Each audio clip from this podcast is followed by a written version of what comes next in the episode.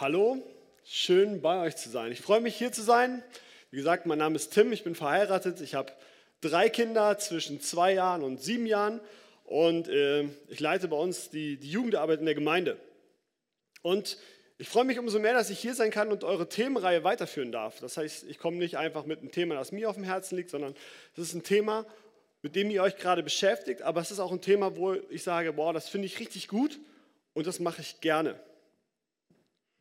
In der aktuellen Themenreihe bei euch geht es ja um Charakter. Charakter gewinnt. Und manchen Menschen wird ja vorgeworfen, sie hätten keinen Charakter. Ja, beim Fußball so, ne, der hat gar keinen Charakter. Der wechselt einfach von Dortmund zu Bayern oder so, der hat keinen Charakter. Aber das stimmt ja so nicht. Jeder Mensch hat einen Charakter. Ja, manche haben halt nur einen schlechten. Und welchen Charakter du hast, das kannst du ganz einfach herausfinden. Wenn zum Beispiel du im Supermarkt an der Kasse stehst, in der Schlange, und neben dir macht eine zweite Kasse auf. Ja? Welchen Charakter hast du? Oder du bist Freitagnachmittag auf dem Weg von der Arbeit nach Hause und steckst wieder hilflos im Berufsverkehr fest. Was für einen Charakter hast du? Oder mein, mein bestes Beispiel, irgendwo wird ein Buffet eröffnet. Welchen Charakter hast du? Also ganz ehrlich, ich bin kein Mensch, der so super geduldig ist. Ich bin eher so einer, der immer so auf den Punkt ist und das heißt, ich bin immer der, der zur anderen Kasse rüberspringt, ja, weil ich denke so, ich muss so drei Sachen, ich habe nur fünf. Also meistens habe ich in der Regel so einen großen Einkaufswagen, dass es nicht lohnt, dass alle hinter mir verzweifeln, weil ne, mit drei Kindern und so. Äh, aber ich bin auch der Spurwechsler im Stau. Und ich bin auch der, der schimpft, dass die alle einfach kein Gas geben. Ich weiß nicht, haben, gerade ne, wenn ein bisschen Schnee ist in Bonn, alle hilflos überfordert. Ähm, und ich bin auch oft der Erste am Buffet. Aber das hat nur den Grund, weil eigentlich will ja keiner der Erste sein. Ja, keiner traut sich anzufangen. Und deswegen, einer muss sich opfern. Einer muss sich opfern. Und das bin halt ich. Ja. Blöderweise kann man Geduld noch nicht bei Amazon kaufen. Man kann es nicht einfach bestellen. Man kann sich auch nicht einfach sagen, oh, ab heute bin ich geduldig, ab heute habe ich irgendwie, ja, bin ich anders. In Deutschland kann man zwar die verschiedensten Sachen studieren, man kann Kurse und Seminare zu allen möglichen Themen belegen, aber zum Thema Charakter habe ich irgendwie noch keinen keinen Kurs gefunden, wo man sagen kann, hier kriegst du einen super Charakter. Wie gesagt, man kann Charakter nicht einfach zum Kurs gehen und sagen, ich kriege jetzt einen neuen Charakter. Und ich hoffe, eure Predigtreihe schließt so ein bisschen diese Lücke, die da steht, dass viele Leute nicht wissen, ja, wie ist das mit dem Charakter überhaupt? In den letzten Wochen habt ihr gehört, dass Geduld dass Dienstbereitschaft, dass Barmherzigkeit, dass das alles so Charakterzüge sind, die sagen wir, einem Christen ganz gut zu Gesicht stehen. Ne? Und heute soll es um das Thema Demut gehen. Demut. Wenn du an Jesus glaubst, dann lebt Jesus in dir. Und dann möchte er dich in sein, in sein Ebenbild verwandeln. Und deswegen streben Christen danach, so zu werden, wie Jesus war. Sie streben danach, dass seine Charakterzüge in ihrem Leben sichtbar werden. Und Gott ist es, der uns verändert. Er ist es, der die Veränderung bewirkt. Aber wir sind es, die sich nach dieser Veränderung auch ausstrecken. Das ist unsere Verantwortung. Bist du bereit, dich verändern zu lassen heute Morgen? Amen. Ich dachte, ich bin in der Pfingstgemeinde hier. Ich habe vorhin gesagt, ähm, Charakter kann man nicht kaufen. Und man kann sich auch nicht einfach entscheiden, so ab heute bin ich demütig, ab heute bin ich geduldig, ab heute bin ich mutig oder was auch immer. Ab heute habe ich einen anderen Charakter. Ähm, deswegen, wenn ihr heute aus diesem Gottesdienst rausgeht, denkt nicht, ja, ich habe es alles gehört, ich habe es verstanden und so bin ich jetzt auch. Nein, das muss ich euch leider enttäuschen. Das geschieht nicht über Nacht. Unser Charakter ist etwas, das über die Zeit geformt wird. Unser Charakter ist ja, das Ergebnis vieler kleiner Entscheidungen. Vielleicht beantwortet das auch deine Frage. Es ist das Ergebnis vieler kleiner Entscheidungen, die ich in meinem Leben treffe. Unter anderem, genau. Kleine Entscheidungen. Zu Hause haben wir ein Sofa. Ein Sofa, das hat Charakter. Ja? Das ist auch das Ergebnis vieler kleiner Entscheidungen. Zum Beispiel der Entscheidung, ich kann Tomatensuppe auf dem Sofa essen, ohne zu kleckern. Habe ich mich entschieden. Es war auch die Entscheidung, ja, der Kaffee steht schon ganz bequem auf diesem Buch auf der Armlehne. War eine kleine Entscheidung, hat das Sofa geprägt. Oder ich muss auch nicht immer zum Wickeltisch gehen in den zweiten Stock, um das Kind zu wickeln. Das kann man auch mal schnell auf dem Sofa erledigen. Ja, all das prägt so ein Sofa. Und genauso ist das auch mit uns Menschen. Wir treffen viele kleine Entscheidungen im Alltag und jede Entscheidung trägt so ein Stück dazu bei, dass wir uns entwickeln, dass wir uns in ein, eine Form bringen, dass wir Charakterzüge entwickeln, die uns prägen. Und heute soll es um Demut gehen und um die Frage, wie kann Demut Teil von unserem Charakter werden? Und ich habe einen ganz weisen Spruch gehört, wie Charakter geformt wird. Und der lautet, achte auf deine Gedanken, denn sie werden Worte. Achte auf deine Worte, denn sie werden Handlungen. Achte auf deine Handlungen, denn sie werden Gewohnheiten. Achte auf deine Gewohnheiten, denn sie werden dein Charakter. Achte auf deinen Charakter, denn er wird dein Leben bestimmen. Und weil es für diesen, für diesen Prozess eigentlich keine Abkürzung gibt, möchte ich euch mit, auch, mit euch ja diese verschiedenen Schritte durchgehen und gucken, wie können wir Demut Teil unseres Charakters werden lassen. Und deswegen fangen wir auch ganz oben bei Gedanken an. Wenn wir darüber sprechen, unseren Charakter zu verändern, müssen wir immer zuerst schauen, was denken wir eigentlich über das jeweilige Thema. Was denkt ihr, was für Assoziationen kommen in dir hoch, wenn du das Wort Demut hörst? Demut. Ja, wir können das ja mal alle zusammen aussprechen. Ja? Eins, zwei, drei. Demut. Demut. Wie fühlt sich das für dich an? Negativ. Gehört dieses Wort zu deinem Wortschatz überhaupt oder hast du es eigentlich noch nie so gesagt? Welche Bilder kommen in dir hoch, wenn du das Wort Demut hörst? Sind die eher, sind die eher positiv, sind die eher negativ? Bei mir ist es auch immer unterschiedlich. Ihr könnt ja mal, wir können mal einen Test machen. Nehmt mal so eine Körperhaltung ein, wo ihr denkt, diese Körperhaltung drückt Demut aus.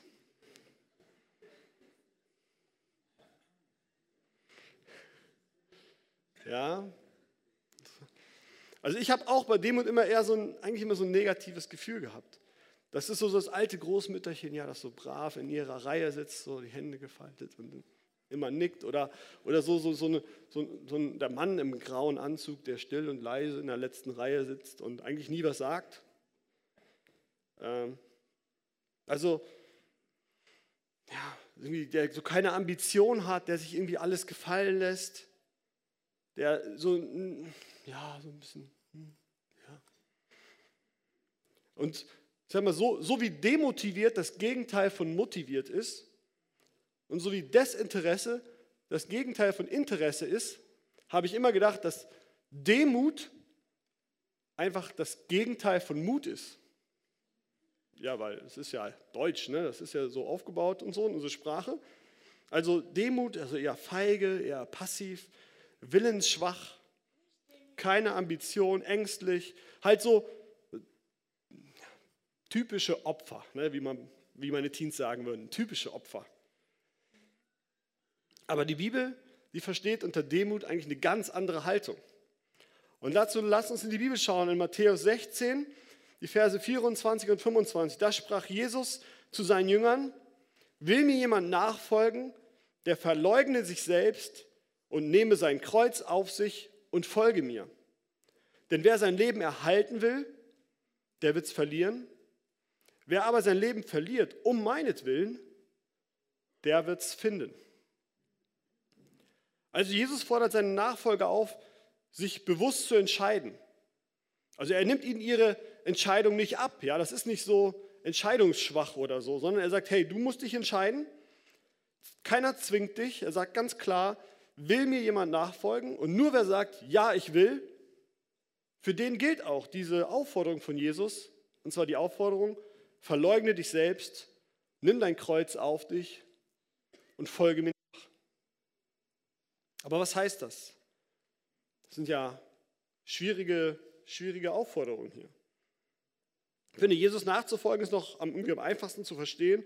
Also wir sollen in seine Fußstapfen treten, ihm nachfolgen, so leben, wie er es getan hat.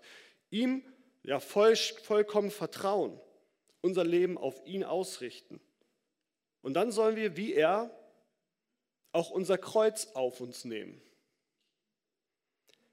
Jesu Kreuz, das war das, das echte Kreuz, ja, das Kreuz aus Holz. Das war das, wozu Gott ihn auf diese Welt geschickt hatte. Das war sein Auftrag, seine Mission, uns Menschen zu retten. Dafür ist er auf diese Welt gekommen, dafür hat er, er, hat er gelitten und ist gestorben. Unser Kreuz, das wir auf uns nehmen sollen, ist ein anderer Auftrag. Aber für jeden Menschen gibt es Aufträge, die Gott für uns bereithält. Das kann ein, ein großer Auftrag sein, der dein ganzes Leben bestimmt. Es können viele kleine Aufträge auf dem Weg sein, die Gott uns anbietet, aber auch die, die müssen wir auf uns nehmen. Die, das ist eine freie Entscheidung. Die zwingt Gott uns nicht auf, sondern die stellt er uns bereit und sagt, hey, willst du diesen Auftrag von mir annehmen oder nicht? Das ist eine freiwillige, eine bewusste Entscheidung. Und wenn wir uns entschieden haben, diesen Auftrag Gottes zu leben, dann werden wir, um diesen Auftrag zu erfüllen, uns auch ja, teilweise selber verleugnen müssen. Das heißt, wir werden eigene Wünsche, eigene Vorstellungen, eigene vielleicht auch Bedürfnisse oder vielleicht auch unsere Selbstverwirklichung unserem Auftrag, unserem, diesem größeren Ziel unterordnen müssen. Und genau das versteht die Bibel unter Demut. Das heißt, Demut hat nichts mit Passivität oder mit irgendeiner Opfermentalität zu tun, sondern Demut ist die freie Entscheidung, seine eigenen Wünsche, seine eigenen Bedürfnisse zurückzustellen, um Gott zu dienen, um Menschen zu dienen oder einem, einem größeren Auftrag zu dienen, einem höheren Ziel. Und ganz ehrlich, so eine Haltung passt eigentlich gar nicht in unsere heutige Zeit weil sich selber verleugnen, eigene Wünsche zurückstellen, irgendwie ein Kreuz auf sich nehmen, einen Auftrag von wem anders auszuführen. Das klingt so sehr nach Fremdbestimmung, das klingt super unbequem, das klingt nach Arbeit und das sind ja noch nicht mal die eigenen Ziele vielleicht. Aber es braucht genau solche Menschen. Genau solche Menschen, die diesen Schritt wagen, einen Unterschied zu machen in dieser Welt und diese Welt zu verändern. Ja, in unseren Spielfilmen werden diese Menschen immer als, als Helden gefeiert, ja, die so ihre eigenen Bedürfnisse, ihre eigenen Wünsche aufgeben und sagen, ich gehe da rein und wenn ich sterbe, egal. So, ähm, und wir feuern diese Leute an aus unseren bequemen Kinosesseln. Ja. Wir finden das super, aber wir wollen nicht mit ihnen tauschen. Wir wollen unsere eigene Komfortzone nicht verlassen. Aber wenn du zu einem Menschen werden möchtest, der einen Unterschied in dieser Welt macht, durch Demut, dann müssen wir anfangen, uns zu verändern. Und das Erste, was wir verändern müssen, sind unsere Worte. Denn Worte prägen dich. Worte prägen dich, wie du denkst. Worte prägen dich, wie du handelst. Und so wie du redest, so wie du über dich selber redest, so in diese Richtung wirst du dich auch in der Regel entwickeln. Und deswegen sprich aus, was du in deinem Leben sehen möchtest. Sprech das mal aus. Das und das möchte ich in meinem Leben sehen. Und fang an, mit Menschen darüber zu sprechen, was du in deinem Leben sehen möchtest. Sag das anderen Menschen. Ich möchte Gott folgen. Ich möchte Sport machen. Ich möchte fit bleiben. Ich möchte dies. Ich möchte jenes. Ich habe das Gefühl, dass Gott mir diesen oder jenen Auftrag gegeben hat. Fang an, mit Menschen darüber zu sprechen die dich auch mal nachfragen, ja, wie sieht es denn damit aus? Teile diesen Traum, den Gott in dich, in dein Leben hineingelegt hat, damit er Realität wird. Spreche ihn in die Realität. Schreibe deinen persönlichen Auftrag auf, hänge ihn dir vielleicht groß in dein Zimmer und lies ihn dir jeden Tag einmal laut vor, um dich daran zu erinnern, warum du in dieser Welt bist, warum du jeden Morgen aufstehst und dass du, dich, dass du auch weißt, okay, ich bin bereit, Sachen aufzugeben für diesen Traum.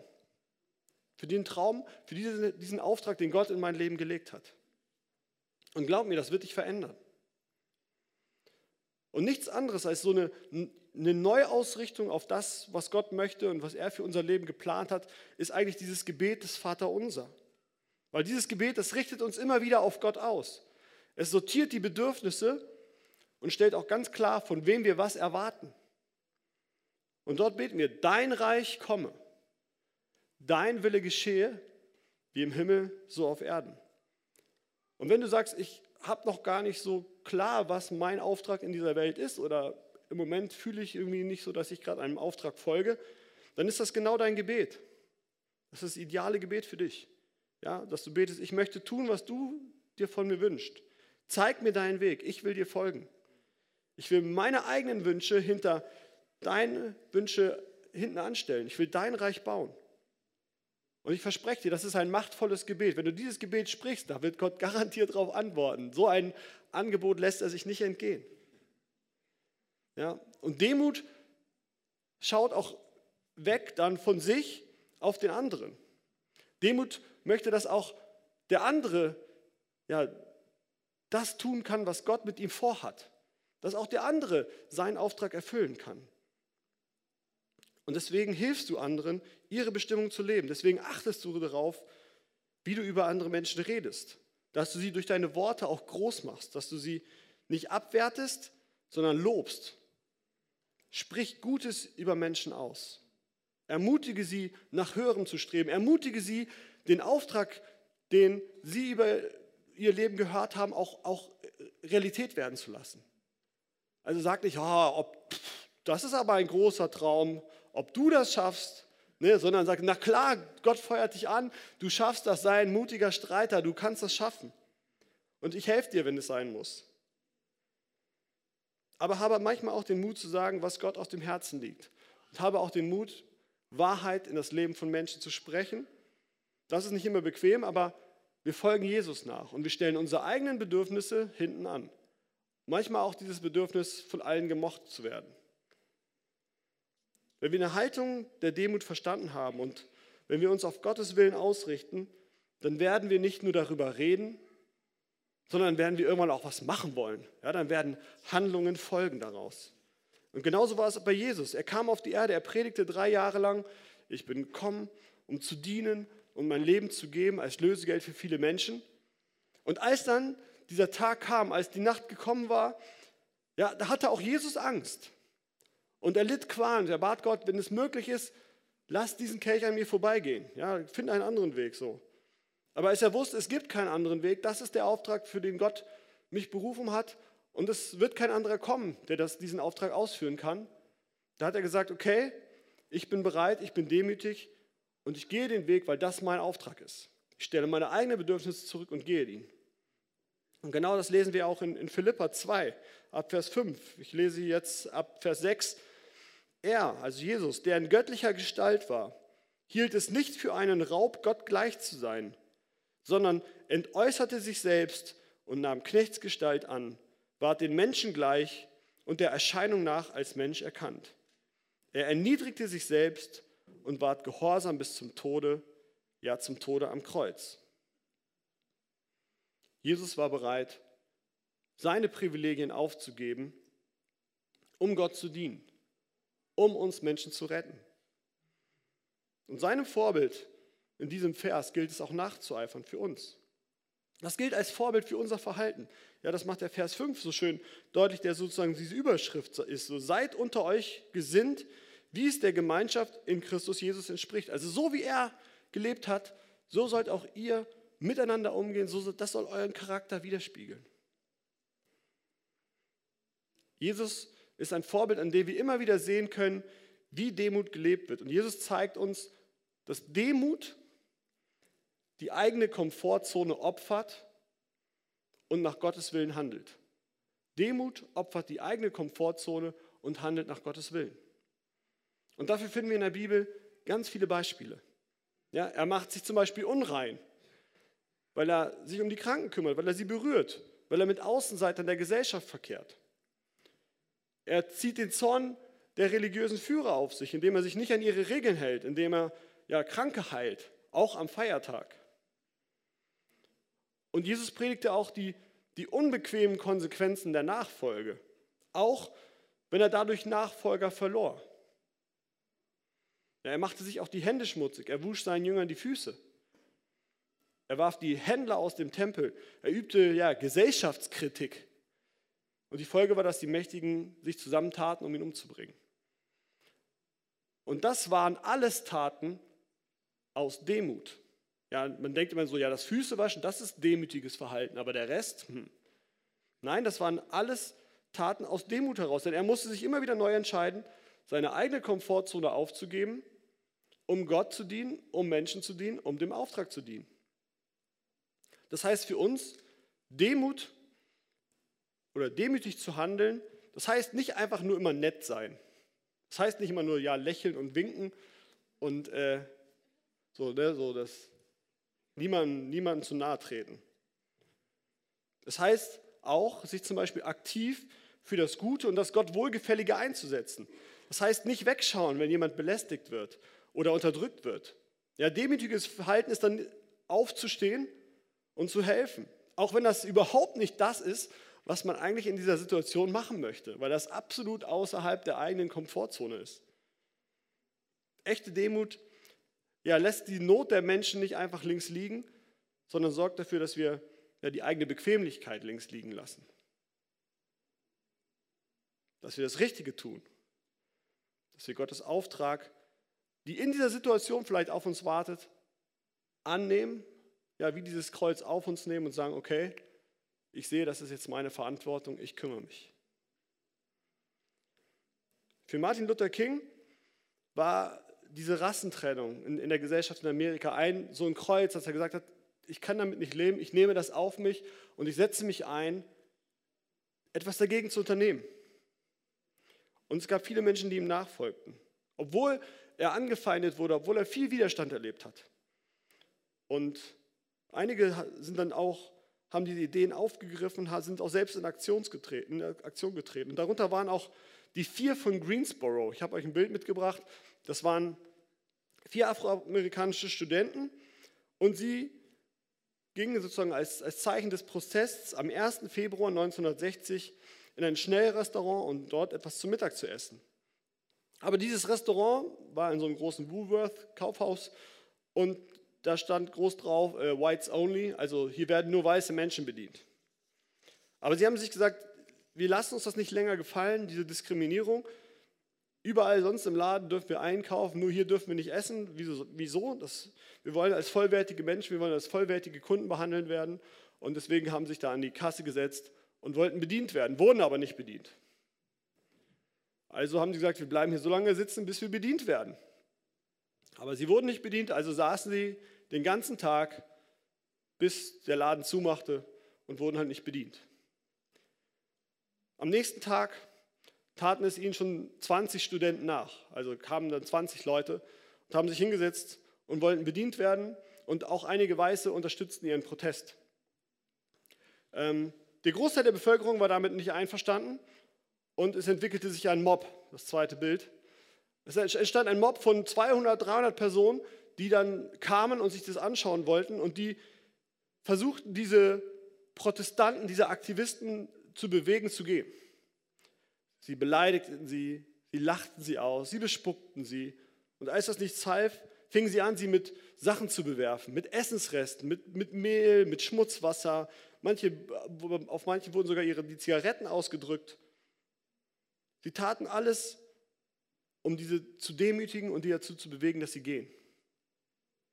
Aber die jungen Leute ließen sich nicht beirren. Sie ertrogen kommentarlos, demütig dieses, diese Schikane und sie harten aus, bis dieser Laden wieder schloss.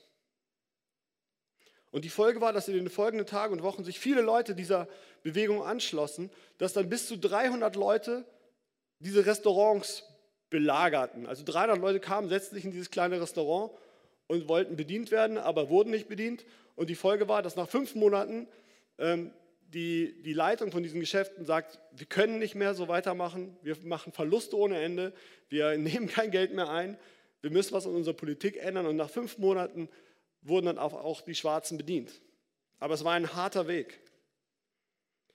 Und ich finde, so kann Demut auch aussehen. Auch wenn wir das vielleicht auf den ersten Blick nicht als ein demütiges Verhalten äh, beschreiben würden. Aber diese Menschen waren bereit, ihren Komfort aufzugeben, ihre Sicherheit ähm, für andere Menschen, um höhere Ziele, um Gottes ja, Menschenbild auch in der Realität zu sehen. Sie gaben Gottes Menschenbild die Priorität und nicht ihrem eigenen Komfort. Und je sensibler man für Gottes Willen wird und je häufiger man sich entscheidet, immer wieder, okay, ich nehme diesen Auftrag von dir an, ich entscheide mich, dir zu dienen, und desto eher wird aus diesen einzelnen Handlungen, die man hier tut und die man dort tut, eine Gewohnheit.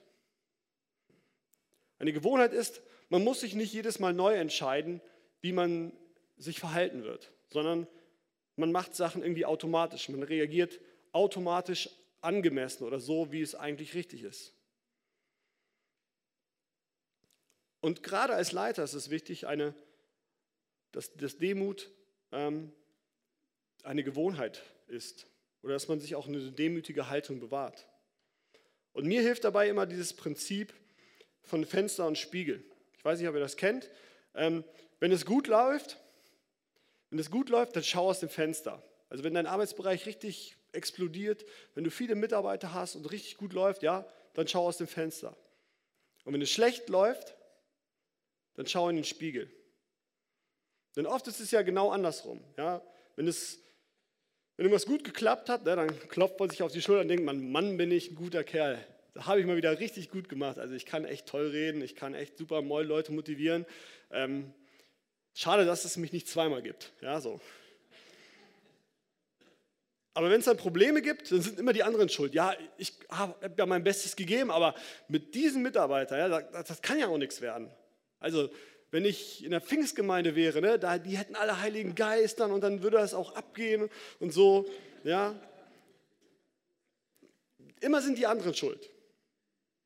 Aber es ist, ja, es ist falsch, das ist falsche Einstellung. Denn wenn etwas gut gelaufen ist, dann ist es ja immer eine Teamleistung. Wenn ein Gottesdienst gut war, dann war es ja nicht der eine Pastor, der auf der Bühne stand, sondern es braucht dafür 50 Leute, die mit dafür arbeiten, dass so ein Gottesdienst gelingt. Alleine kann man das gar nicht, man kann das gar nicht schaffen. Aber wenn es nicht gut läuft, dann bin ich als Leiter zumindest immer mitschuldig. Warum? Vielleicht habe ich nicht gut genug kommuniziert. Vielleicht habe ich nicht gut genug geleitet. Vielleicht habe ich Menschen Auftrag, Aufträge gegeben, ohne ihnen genau zu sagen, wie der Auftrag aussieht. Vielleicht habe ich nicht gut genug delegiert, versucht alles alleine zu machen und dann funktioniert es auch nicht. Oder ich habe nicht kontrolliert, ob die Menschen, die die Aufgaben übernommen haben, auch die wirklich ausgeführt haben. Und wenn dann irgendwann irgendwas nicht funktioniert, ja, auf irgendeine Art und Weise bin als Leiter ich immer in der Verantwortung. Und dieser Verantwortung darf ich mich auch nicht entziehen. Deswegen Demut sucht das Problem nicht bei den anderen, sondern arbeitet erstmal an sich. Demut fragt ja nach Gottes Perspektive. Gott, wie siehst du das? Wie siehst du mich? Wie siehst du den anderen? Wie beurteilst du diese Situation? Und Demut bittet Gott immer wieder um Verständnis für den anderen und geht grundsätzlich immer erstmal vom Positiven aus. Reagiert nicht irgendwie verletzt oder patzig, sondern ja wohlwollend und gütig. In 1. Petrus 3, Vers 8 wird dieser, dieser Umgang miteinander beschrieben, wie wir als Christen miteinander umgehen sollen. Da steht, schließlich sollt ihr alle einig sein, voller Mitgefühl und gegenseitiger Liebe. Seid barmherzig zueinander, seid demütig. Und wo demütiges Verhalten zur Gewohnheit wird und wo so eine Kultur gepflegt wird, da werden alle Lebensbereiche auch aufblühen. Ja, zum Beispiel die Ehe. Wo Demut in der Ehe gelebt wird, da ordnet man sich einander unter. Da versucht jeder dem anderen zu dienen. Da will jeder, dass der andere möglichst groß rauskommt.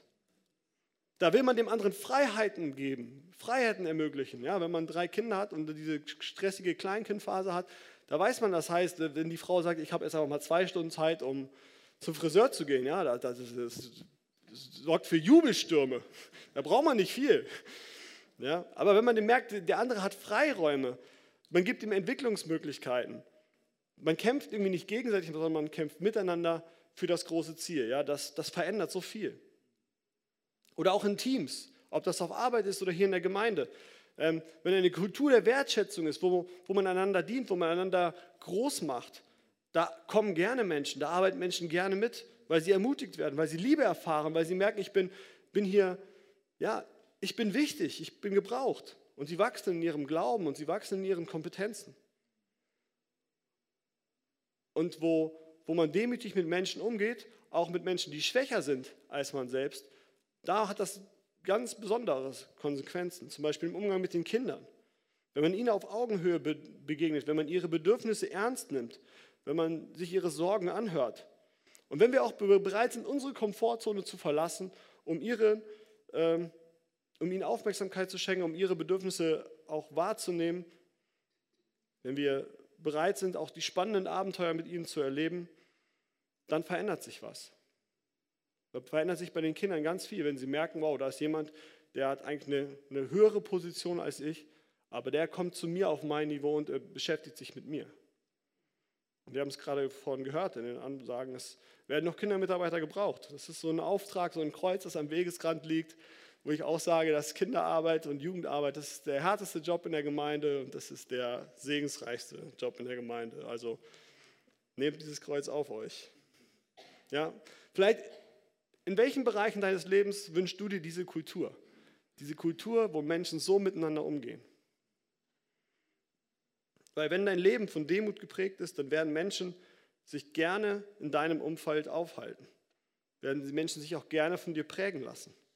Dann wirst du einen Einfluss gewinnen, indem ja, du Menschen aufwertest, indem du Menschen groß machst. Ich finde das immer so ein schönes Bild, wenn du Menschen klein machst, ja, wenn du Menschen runterdrückst, versuchst klein zu halten, dann wirst du selber immer kleiner. Wenn du Menschen groß machst, wenn du Menschen hochhebst, ja, wirst du selber immer größer. Indem du das tust, was Gott von dir wünscht, dann lebst du deine Berufung und daraus kommt dann Freude, Sinn, Hoffnung und Energie auch für die Aufgaben, die du hast.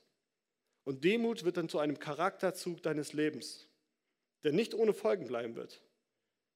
Und dein Charakter wird dann auch dein ganzes Leben bestimmen.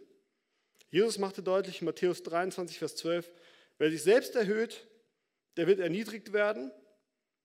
Und wer sich selbst erniedrigt, der wird erhöht werden. Das heißt, unsere Entscheidungen, sie haben Folgen. Es gibt diese natürlichen Folgen, ja, dass du ein schönes, besseres Klima hast, dass eine gute Teamatmosphäre herrscht und so weiter. Aber darüber hinaus sagt auch Gott, ich werde mich höchstpersönlich darum kümmern. Ich werde eingreifen.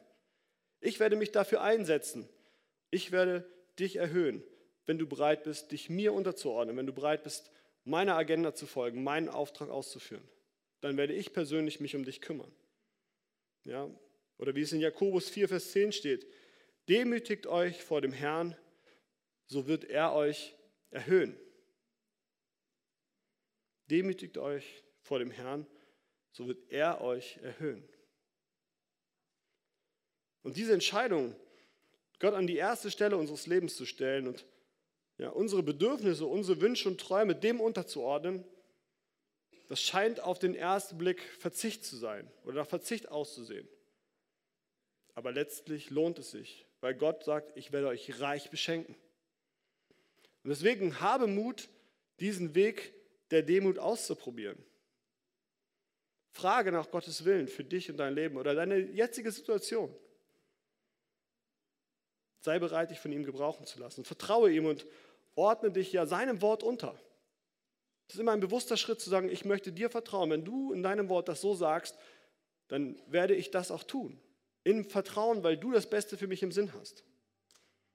Investiere in Menschen, mach sie groß und erlebe, wie du selbst dadurch an Einfluss und an Größe gewinnst. Denn der Weg der Demut ist der Weg zu wahrer Größe. Der Weg der Demut führt zu wahrer Größe. Und Jesus hat es vorgemacht. Und ich finde, wer hätte gedacht oder sich das jemals ausmalen können, dass er durch Leiden und Sterben diese Welt gewinnt oder diese Welt erobert. Aber er hat es getan. Und so wie er diese Welt erobert hat, möchte er auch dein Herz erobern, indem er sich klein macht, indem er in Vorleistung geht, indem er dir anbietet, sein Freund zu sein. Trotz allem, was du getan hast. Der große, mächtige Gott, er will Gemeinschaft mit dir haben. Und die Frage ist, willst du dich von ihm gebrauchen lassen? Willst du dich auf dieses Abenteuer einlassen, das vielleicht an einer oder anderen Stelle auch Verzicht bedeutet? Wo man sagt, da muss ich demütig meine eigenen Bedürfnisse hinten anstellen. Aber willst du dich auf dieses Abenteuer einlassen, das dafür umso reicher sein wird? Bist du bereit, dieses bisschen, was du in deinen eigenen Händen halten kannst, ihm zu geben? Um von ihm mit all den Reichtümern beschenkt zu werden, die du selber gar nicht dir erarbeiten oder dir bekommen kannst, die du niemals erreichen kannst.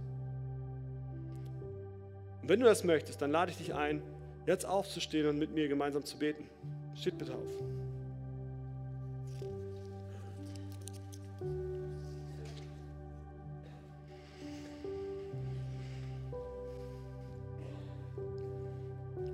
Vater im Himmel, Vater im Himmel, danke, dass du mich liebst. danke, dass du mich liebst. Danke, dass du dich für mich entschieden hast. Danke, dass du dich für mich entschieden hast. Herr Jesus Christus, Herr Jesus Christus, du bist für mich gestorben und auferstanden. du bist für mich gestorben und auferstanden. Vergib mir meine Schuld. Vergib mir meine Schuld. Ich wähle dich jetzt Ich wähle dich jetzt als meinen Retter und Herrn. Als meinen Retter und Herrn. Dir will ich folgen. Dir will ich folgen. Amen. Amen. Amen.